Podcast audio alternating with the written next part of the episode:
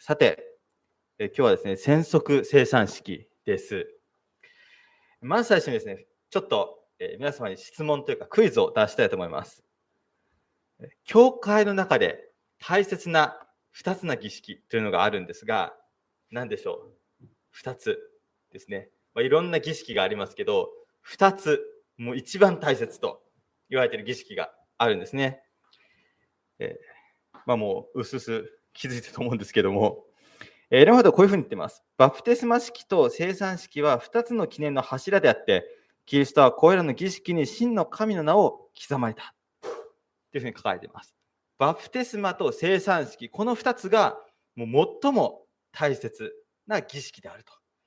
いうふうに言われています。まあ、これを見たときにですね、あれ結婚式はみたいな話もあるかなと思うんですが、まあ、検事式とかですね、結婚式とか、まあ、いろんなですね、式がありますけれども、まあ、特にですね、このバプテスマと生産式、もうこれは他の式とは全く異なる、えー、大切な、最も大切な、特に重要されている2つの儀式になっていくんですね。で、この例えば牧師の暗守とかですね、長老の暗守っていうのが、まあ、また来週ありますけども、この長老とか、えー、牧師の役割として、これが彼らができることですって言われているのが生産式とバプテスマ。ここの、できるかできないかっていうのが一番実は大きいところなんですね。はい、というところですね。さて、じゃあこの生産式ですけれども、ま、どんなことが行われていくのか、そしてどういう目的で行われていくのかというのをちょっと見ていきたいなと思います。もうですね、コロナでだいぶ久しぶりの染色生産式ですけれども、まず最初に染色式というのがこの後行われていきます。えー、染色式、足を洗っていく式ですね。えー、染色式とは何か、まあ、簡単に言うと、お互いに足を洗い合って、そしてお祈りし合う儀式ですね。これを言った時にですね、あの、高校時代に、今度、教会で、あの、どんなことしてんの？いつも教会でって言われた時にですね、先週は、あの、専属生産式っていうのをやったんだっていうふうに友達に言った時があったんですね。え、何をするの？それって。えっと、パンを食べて、ブドウジュース飲んで、ああ、なるほど、なるほど。その前に足を洗う、ああいうのって。なんで？っていう。なんで他の人の足を洗わなきゃいけないの？っていうことをですね、まあ、言われたんですね。考えてみればその通りだと。なんでお互いに足を洗い合わなきゃいけないんだ？というのがあるんですが、ヨハネの13章の4節5節を見てみると、この宣則式の一番最初のですね場面が出てきます。イエス様が最後の食事をするときに弟子たちにされたことですけども、夕食の席から立ち上がって上着を脱ぎ、上着を脱ぎ、手ぬぐいを取って腰に巻き、それから水をたらいに入れて、弟子たちの足を洗い、腰に巻いた手ぬぐいを取って拭き始められた。これが一番最初の宣則式ですね。イエス様が弟子たちの足を洗っていった。まあ、この模範に従っていって私たちもお互いに足を洗い合っていくということをしていくわけです。では、え宣則式の意味っていうのは一体何があるんでしょうか？皆様答えられるでしょうか、まあ、一つは今言ったですね、イエス様の模範に従ってお互いに足を洗い合っていくことによって、イエス様と同じように、まあ、謙遜なものとなっていくんだっていう、まあ、そういったイエス様の模範に従っていくというのが一つですね。実はあと3つあるんですが、全部言える方いらっしゃるでしょうか？宣則式の意味。3つあるんですね。1つ目は先ほど言ったことですね。キリストの謙遜の記念ですね。そして2つ目、キリストと信との交わり。イエス様と私たちが交わっていく。3つ目、許しによる交わり。私たち同士の許しによる交わり。そして4つ目、心の清めの象徴。この4つがですね、意味としてあるわけです。でちょっと一つ一つ見ていくと、時間がないのないので、ちょっとこういうことがあるんだなっていう程度にですね、ちょっと留めていただければと思います。次ですね、生産式。染色式という、まあ、お互いに足を洗い合う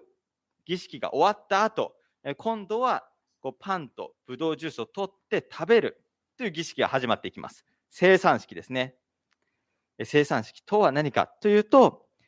えこれからやりますけれども、賛美をして、そして聖書を読んで、パンとブドウジュースを飲むという儀式ですね。これもですね、イエス様がされたことの記念になっていきます。ルカの22章の19節ですね。ここにこういうふうに書かれています。また、パンを取り、感謝してこれを裂き、弟子たちに与えて言われた。これはあなた方のために与える私の体である。私を記念するため、このように行いなさい。20節食事の後、杯も同じようにして言われた。この杯はあなた方のために流す私の血で立てられる新しい契約であると。まあ、そういうふうに言われて、この食事を弟子たちと一緒にイエス様はされていきました。まあ、これを生産式というふうに呼んで、私たちはそれを覚えてしていくわけです。さて、え生産式の意味は何でしょうか？これもですね、一つじゃないですね。三つあるですね。三つ。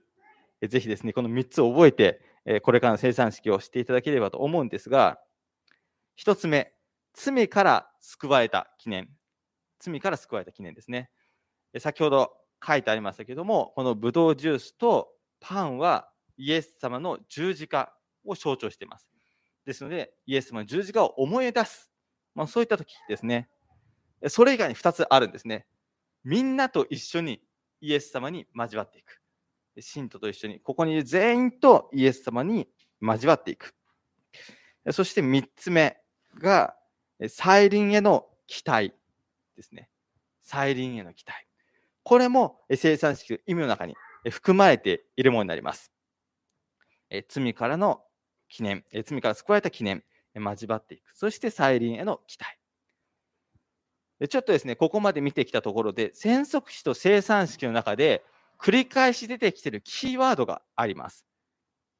えー、最初のですね、戦争史の意味何ですかって4つありましたけれども、赤文字のところですね、交わりっていうのが1つキーワードとして出てきます。キリストと私たちの交わり、また許しによるお互いの交わりですね。でそして4つ目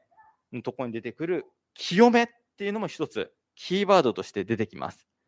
交わりと清め。これが生産式の意味の中にも出てきているんですね。えー、交わりは分かりやすいですね。みんなと一緒にキリストと交わっていく。ここにもまた出てきてますね。交わりというキーワードが。で生産式の意味というところで、1番目と3番目のところで分かりにくいんですけれども、まあ、これも清めに近いところがありますね。救い、えまた再臨っていうのが出てきてますけども、え清め、救いの象徴、記念として戦則式も生産式もやっていくわけです。でこれらをですね、ちょっとまとめてみると、戦則生産式って何ですかっていうと、こういうふうに言えるかなと思います。神様との関係の回復の記念であって、それだけでなく、それによる人々との関係の回復の記念でもあると。神様との関係の回復の記念であり、それによる人々との関係の回復の記念。これが戦則生産式ですよと。ちょっとですね、一つお話を見て終わりたいと思います。創世記の3章の4節には、こういうふうに書かれています。アベルもまた、そのウイゴの、その群れのウイゴと超えたものと持ってきた。主はアベルとその供え物と顧みられた。というふうに書かれています。有名なカインとアベルの話です。アベルはここでウイゴの、群れのウイゴ、まあ、子羊を持ってきて備えて、神様はこの供え物素晴らしいですねって言っていきましたっていうお話ですが、実はこのカインとアベルの場面にも、この生産式というのが、まコンセプトとして関わってきているのではないかなと思うんですね。でもし、このカインとアベルがですね、レビキというのがあるんですけども、どういうふうに捧げ物を捧げていくかというルールが載っているところですが、もしこのレビ記の規定通りにこの時から捧げていたとすると、カインもアベルもパンとブドウ酒を捧げていた可能性があります。まあ、関西と素祭っていうふうに言うんですけども、まあ、捧げていた可能性があるわけですね。もし規定通りに捧げていたとすると、まあ、この時にそのルールがあって、彼らがそういうふうに捧げていたかどうかはちょっとわからないですが、もし捧げていたとすると、この時にですね、アベルもカインもパンとブドウ酒を捧げていたと考えられます。でこの時ですね、アベルのそえー、捧げ物は神様に受け入れられていくんですが、カインの捧げ物は受け入れられていかないわけです。それは何が違いがあったかというと、アベルはカインとの関係の問題に神様の介入の必要性を感じて、神様との関係の回復を求めていった。どういうことかというと、アベルはですね、この後、カインに殺されていくわけです。なんで自分の供え物は受け入れられずに、アベルの供え物を受け入れられていったんだ。そういった思いからカインが衝動的にアベルを殺していく。でもちょっと考えてみてほしいんですけども、兄弟同士で殺してしまうっていうのは、ただ単に捧げ物が自分が頑張って捧げたものが受け入れられませんでした。だから殺しましたっていうのは、あまりにも幼稚というか、そんなことはなかなか起こらないんじゃないかなと思うんですね。それまでいろんなものが溜まって溜まって溜まってきたものが、ここで急にプチンと来て、カインはその行動に衝動的に至ったと考えるのが普通ではないかなと思います。もう仲睦まじく暮らしていて、すごい仲良しで、いつも2人で一緒にいて、えー、捧げ物を捧げたら自分の受け入れられなくて怒り狂っていきなり殺すっていうのは考えにくいですよね。それまでに何かしらの問題がこのアベルとカインとの間にあったと考えていくのが自然ではないかなと思います。もしかするとそういった問題を感じたときにアベルはここに神様の介入の主張性を感じたのではないかなと思います。そして彼自身はここで神との関係の回復を求めていった。少なくともこのカインとアベルはこの礼拝していくときにこの2人だけで神様見舞いに出ていってるわけです。そこにアダムもエヴァも登場しません。それはこの2人を特別に神様が呼んで、この礼拝の場を設けたの設けたからかもしれません。ところがカインは違いました。カインはアベルとの関係の問題に神の会の必要性を感じず、あえて子羊を抜いていった。子供の話ではカインは野菜を、アベルは子羊を捧げましたという話になっているんですが、実際聖書を見てみると、そうではないのかなと思います。そういった何か違うものを捧げちゃったからダメでしたという話ではなくて、アベルもパンとブドウ酒と、そしてそこに子羊を加えて捧げていったけれども、カインは分かっていて、あえて子羊を抜いて、パンとブドウ酒を捧げていった。それはカインがこの問題に神様の介入を必要必要としなかった。あえて子羊を抜いていったからでした。だから神様はカインの礼拝を受け入れなかったわけです。戦則生産式とはどういう時かというと、こういうふうに言えるかなと思います。自分が今抱えている問題に、キリストが介入する必要があるということを認めるとき。そして自分が今抱えている問題は、キリストとの関係が問題にもなっていると。いうことを認めるとき、そういうふうに言えるのではないかなと思います。これを踏まえた上で、戦則生産式、じゃあ誰が参加できるんですか？というと、誰が参加できるのか。これはちゃんとですね、私たちの教会の中で決まっているんですね。こういうふうに書かれています。私たちの教会のですね、考えをまとめた本ですけども、その中にこういうふうに書かれています。この生産式の参加資格の決定は、心の状態がどうなのかというところに関わってきます。すなわち、キリストに献身し、主の犠牲を信じるものであれば、教会員となっていないものでも資格があるのですと。まあ、要するに、誰でも大丈夫です。っていうふうに言ってるわけですね。誰でも大丈夫です。もうちょっとですね、噛み砕いていくと、誰が参加できるの？バプテスマを受けている、受けていないにかかわらず、誰でもキリストを信じる者は、この生産式に加わることができますと。ここに街道に集まっている人全員加われますと。でここもですね、もうちょっとですね、えー、どういうことっていうのを噛み砕いていくと、今日の話につなげていくと、自分が今抱えている問題にキリストが介入する必要があるということを素直に認めている人